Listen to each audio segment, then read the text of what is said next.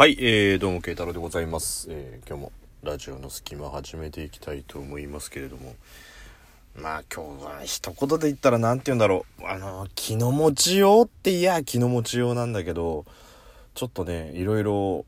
思うことがあって、まあね、皆さんもそういう風になったら同じような風に思うのかなと思うので、今日はちょっとね、そんなところについて触れていきたいと思うんですけど、まあ、あの、無事にね、まあ、切り板でいうところの300回迎えて、今回302回目ですか。なんで、えー毎日一応配信させていただいてるんですけど、まあ、そうそうね、こう、ボケーっと歩いてると、こう、ネタがポコポコポコポコ落ちてるわけじゃないわけですよ。だから基本的にはね、こう、自分からこう、取りに行くっていうね、ネタを取りに行くってよくわかんないけど、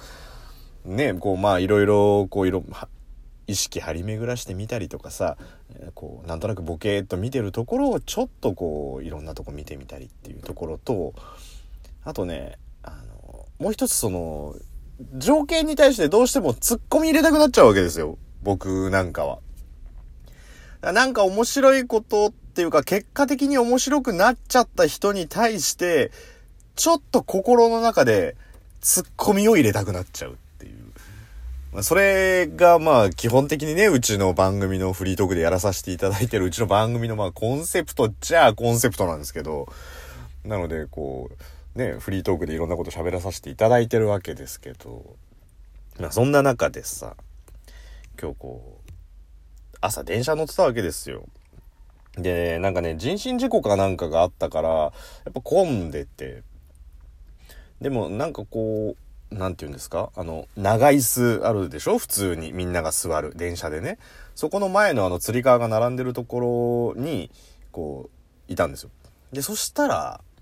こう、まあ、目の前の人が、まあ、あるあるの光景ですよ。小説読んでるっていうね。で、まあ、こう、なんて言うんですか？窓の外見てれば、目の前の人って、視界に入るじゃないですか。まあ、私服着たおじさんなんですけど、普通にね。で、小説読んでて、で、なんとなくその意識がいった時、あるじゃないですか。こう窓の外見てたりとか、ふっとこう意識がいった時にね、その人、まあ、こう、小説を、あのね、気持ち、どれぐらいだろう。普通小説ってこう、胸元でこう開いてて読んだりとかするんですけど、もうちょっとね、前なのよ。で、その前の状態で、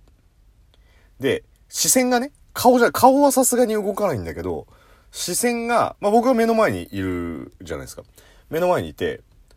で、えー結構な、結構な、あのーなんていうの？向き方、目のね、目の行き方で思いっきり、右、ギョロっていう感じでこう見るわけですよ。で、次に同じように左をギョロッと見るんですよ。で、最後、その小説にまた戻ってくる。っていうその一連の流れを繰り返してるんですよ。だからもう、えー右、左、小説これぐらいの感じです。で、小説読んでる人のやることって小説を読むことだから、小説から目が離れることはないじゃん。でも、その特殊な動きをやっぱり拾っちゃうわけですよ。もう。で、拾ってしまうことによって、いろいろ考えるじゃん。で、この人なんでこんなことやってんだろうっていうところから、こう第2段階ですよ。第2段階で、この人何かやらかすんじゃないかっていうところまで話を広げていくと、もうなんかね、例えばその、右にギョロって見た時に右にスタンバってる人がいてさ、左にギョロって見た時に左側にもスタンバってる人がいてさ、で、小説に戻るわけじゃん。でそれをなんとかこう、右の人はね、満員電車だから、それなりにこうぎゅうぎゅうになってるけど、なんとか確保、場所を確保してるっていうことを確認するためにその人が、右ギョロ、左ギョロ、小説っていう風にね、なってて。で、どっかのタイミングでだよ。右、左、小説ってった瞬間に、その実は右と左の先には、こうタキシード着た男の人とかがいてさ、で、実はそれ小説だと思ったら譜面でさ、ガッって立った瞬間に、ロイデーシュネルゲットンフンケンとか言ったらちょっと面白いなと思うわけじゃん。大空歌うのそこで。大空歌うのって、しかも歌詞合ってるかどうかわかんない。勢いで言っちゃったけど、そんな風になったら面白いじゃんとか考えるわけですよ。もう。もうね、もう3人で、3人でいきなり歌い出すっていうね。もう、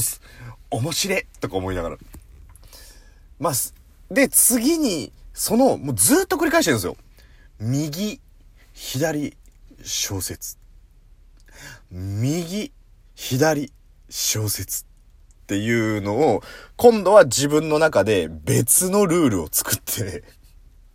もうだって電車の中やることないんだもん。だから、電車の中でやることないからさ。そしたら、もうその、右、左、小説。右、左、小説。みたいなところに、もうその三つの音でなる言葉をもうひたすら言い続けようゲームっていう、その自分のボキャブラリーの限界に挑戦みたいな。でも単純に、アン、パン、マン、みたいな、そ、そういう、そういうのを延々ね。アン、パン、マン、ワン、タン、メン、チャン、リン、シャン、古い、ノッティング、ヒル、はい、パッ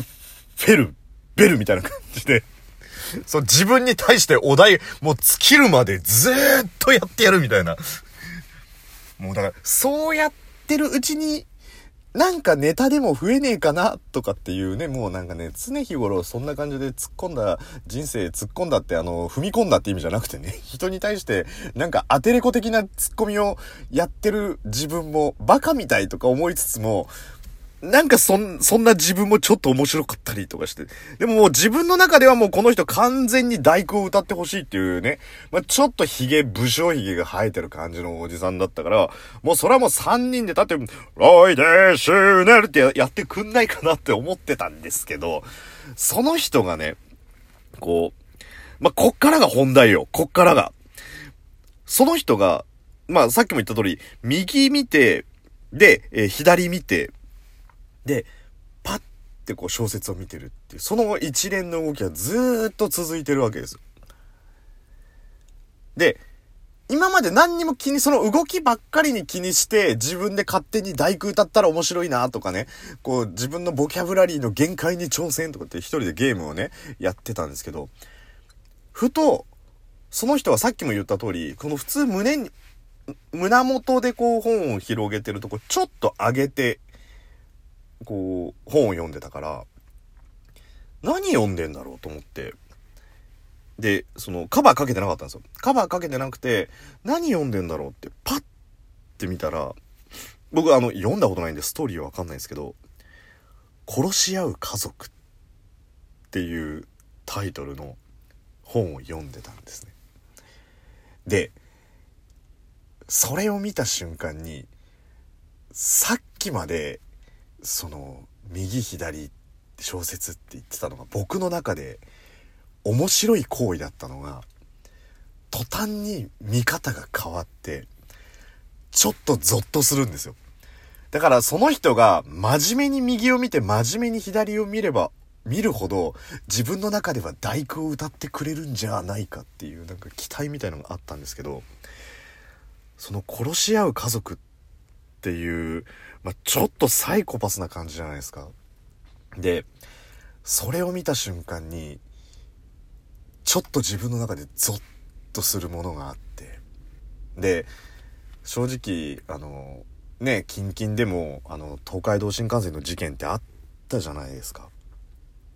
あんなもん、決してさ、面白おかしく話せる話でもないし、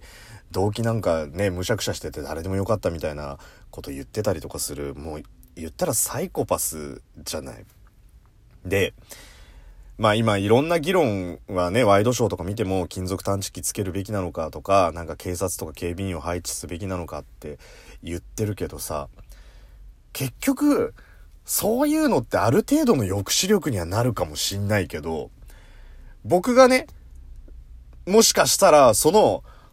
その、アンパンマンとか言って面白いと思った瞬間に実はその人誰かを狙ってるだけでいきなりカバンの中からナイフ出してサクッて僕刺されたら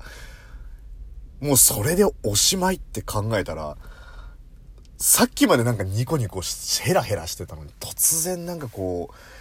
言いようのない気持ちになってだからさなんだろうもうそれって防ぎようのない何て言うんだろう。危険危険なこと？じゃない。だからなんか別別にね、その人は結果的に何かあったわけじゃないけど、でもそんな小説を読んでて、左右見渡してて真顔でっていうのって、なくはないし、でも、会った時自分ってすごい無力だなと思ったんですよ。だって、満員電車で釣り革捕まってる状態だから、その人がおもむろに刃物を出したら、もう僕何もできないわけですよ、そこで。だどんなに、今ね、この情報社会になってようが、セキュリティをね、どんどん強めていこうっていうまあ、新幹線もそうですけど、結局のところ、なんかそうなっちゃうと人生って運なのかなみたいなこと考えると、なんかさ、まあ、なんかこう、言いようのない感じになるっていうか、まあ、なんかもう単純にね、ああ、俺、この場で何かあったらもう何にもできねえんだなとか思ったら、すっごいなんかこう、うん、もやもやってして、まあね、そんなことを考えなきゃいけないっていうこの世の中が、ちょっとね、うん、おかしいっていう表現も合ってるかどうかわかんないですけど、でもなんか、うん、嫌な世の中だなって思いながらまあ結果的にねニコニコしてたのにちょっともやっとしたなっていうねまあそんなお話でした。